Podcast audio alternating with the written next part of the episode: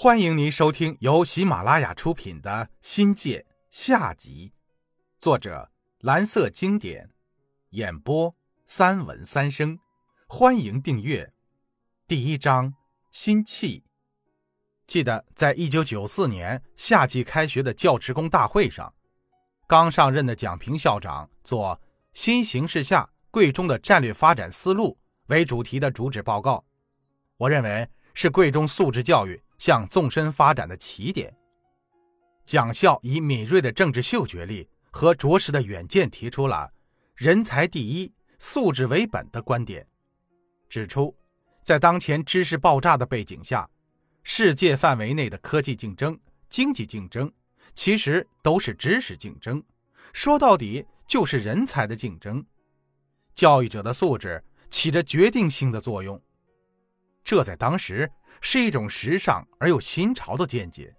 以象征知识含量的计算机为例，那东西还是新宠。在一九九六年二月一日，国务院颁布《中华人民共和国计算机信息网络国际联网管理暂行规定》的修正案之前，贵中早于一九八四年就购置了三十五台计算机，是广西最早开设微机课和必修课的学校之一。计算机老师那是稀缺物种，以贵中潘昌湘老师为首的一批先军人物为蒋平的思想摇旗呐喊。潘老师本是学地理的，脑壳发达，脑水灵光，从电脑 PC 二六六玩到了 PC 三六六，成了操盘高手不说，还在他的召唤之下纠结了一大批科研人才，像刘俊宏、张家玉、欧鲁冰。潘建、李春波等这些非计算机专业的老师，玩电脑成了精，曾长时间改学科，变身为贵中计算机老师的主力军。这种阴差阳错的奇葩，成了贵中一道亮丽的风景。从一个侧面说明了贵中老师是很赶潮、趋时髦的，为蒋平校长的人才第一的思想做了佐证。从此，贵中只用了三年的时间。到一九九八年，全校建成了计算机校园网络，实现了班班通、家家通的网络工程。办公室建成了智能化办公系统，多媒体设备进入每一个教室，逐步实现了办公系统通的无纸化作业平台。第二年，贵中被自治区教育厅确认为全区第一批中学计算机网络建设实验学校。网络下的多媒体带来了教学的革命，电话教学为贵中的教改教研搭建了技术支撑。贵中的应试教育向素质教育转化过程并不复杂，学校的教改教研在很大程度上与素质教育有异曲同工的功德。经过长期的教学实践摸索，到了二十世纪九十年代，贵中的课程教研。已经积累了很多的经验和借鉴，直观一点的，就以经验和方法呈现出来。比如说，激发兴趣，提高效率，在教学中充分发挥学生主体作用，培养学生自学能力；启发式，让学生发现规律，获得知识；教学生读书生疑，学会用脑；强化记忆，减少遗忘实验。又以成功经验被教育界大力推广，有些则是以论文形式加以总结，成为经验的。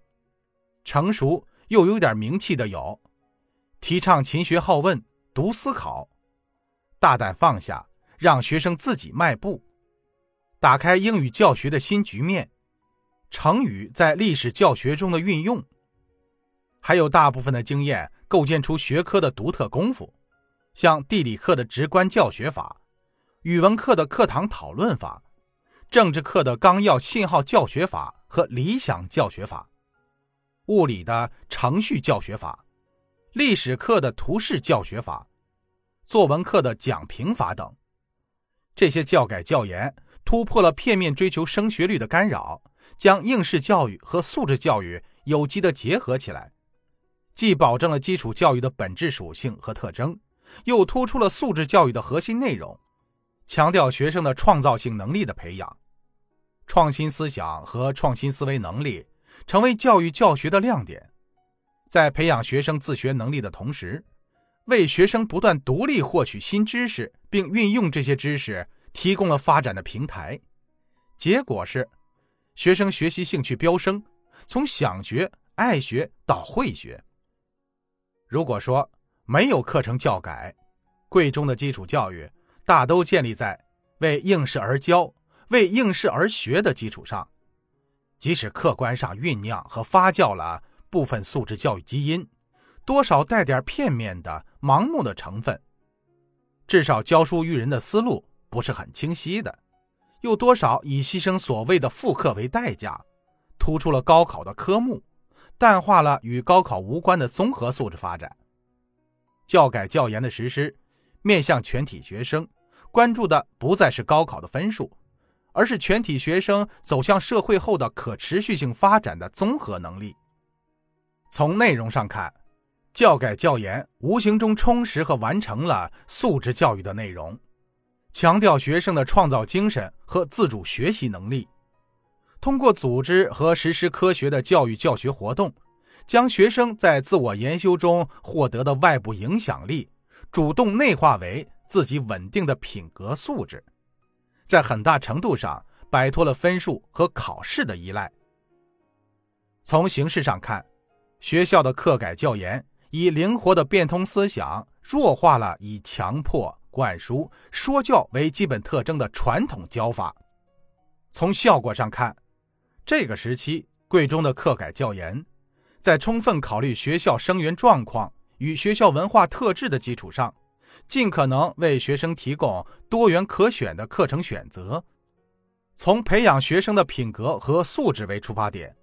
将核心素养的养成渗透在课程体系当中，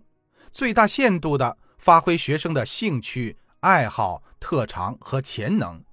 以培养学科的能力为目标。都尽可能的为学生的个性化成长提供更广阔的空间，既深化了课程结构体系，优化了学科结构和布局，又整合了学科资源，搭建起潜移默化的育人平台。听众朋友，本集已播讲完毕，感谢您的收听，精彩继续。